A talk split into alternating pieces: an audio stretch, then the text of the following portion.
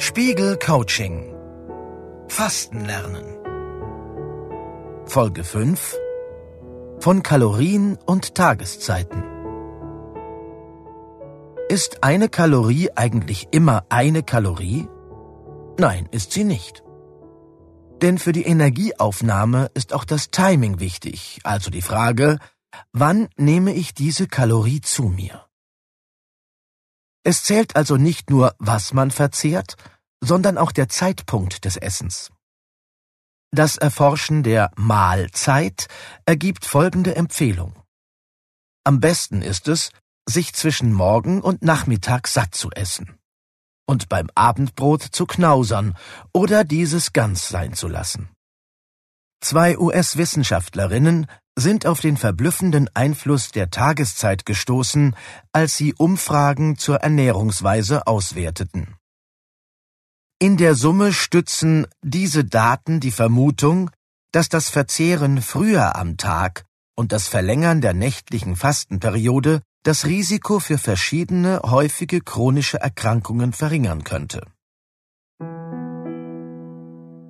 Courtney Peterson von der University of Alabama in Birmingham hat bereits untersucht, was passiert, wenn Menschen sich das Essen am Abend verkneifen.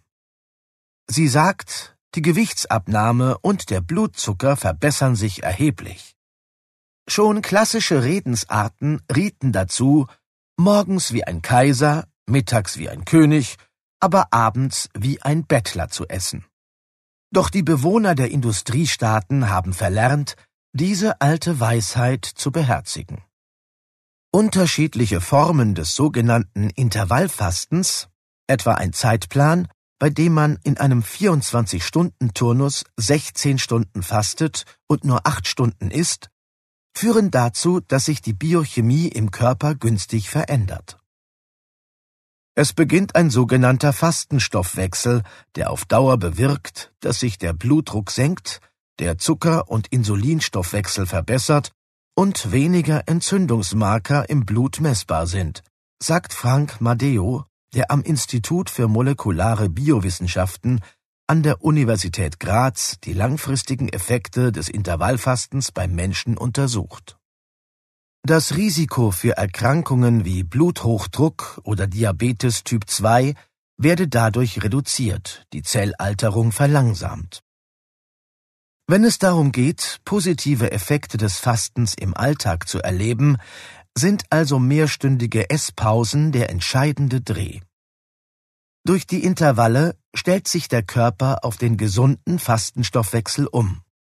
Das stärkt unter anderem die Autophagie, einen Reinigungsprozess, bei dem in Zellen angehäufter Schrott, etwa beschädigte Mitochondrien oder verklumpte Proteine, abgebaut und recycelt wird. Ein zweiter Prozess ist die Ketogenese. Das Umschalten auf den Fastenstoffwechsel kurbelt den Abbau von Fettreserven an, wodurch Ketonkörper entstehen. Sie liefern Energie und wirken entzündungshemmend. Beide Prozesse sind wichtig und werden durchs Fasten angestoßen. Daneben gibt es jedoch auch einige Lebensmittel, die den Fastenstoffwechsel nicht so stark zu hemmen scheinen wie andere oder ihn sogar fördern. In dieser fünften Coaching-Folge ist es an der Zeit, ein paar dieser Lebensmittel vorzustellen. Sie bieten eine Möglichkeit, Fastenzeiten besser auszuhalten oder sie zu verkürzen, ohne die gesundheitsfördernden Effekte zu ruinieren.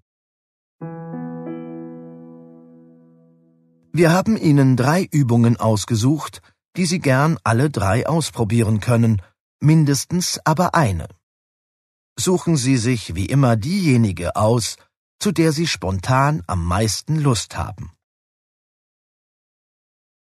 Neuer Speiseplan es gibt Lebensmittel, die den Stoff Spermidin enthalten, der auch im menschlichen Körper vorkommt.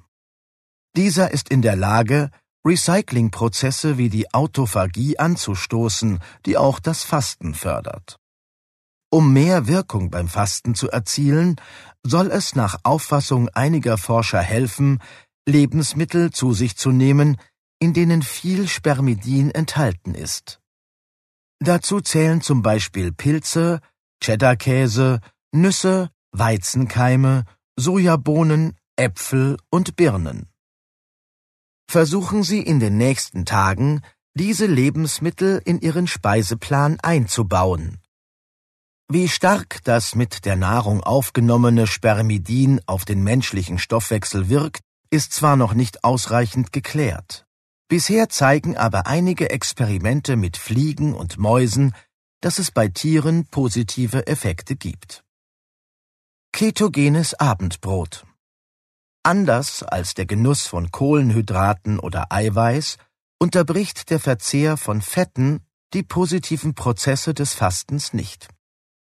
Wer also einige Stunden Esspausenzeit täglich schaffen will, aber etwa auf das Abendbrot oder eine bestimmte Zwischenmahlzeit nicht verzichten will, der sollte eine Mahlzeit ketogen gestalten. Also viel Fett zu sich nehmen, aber möglichst wenig Kohlenhydrate und Zucker.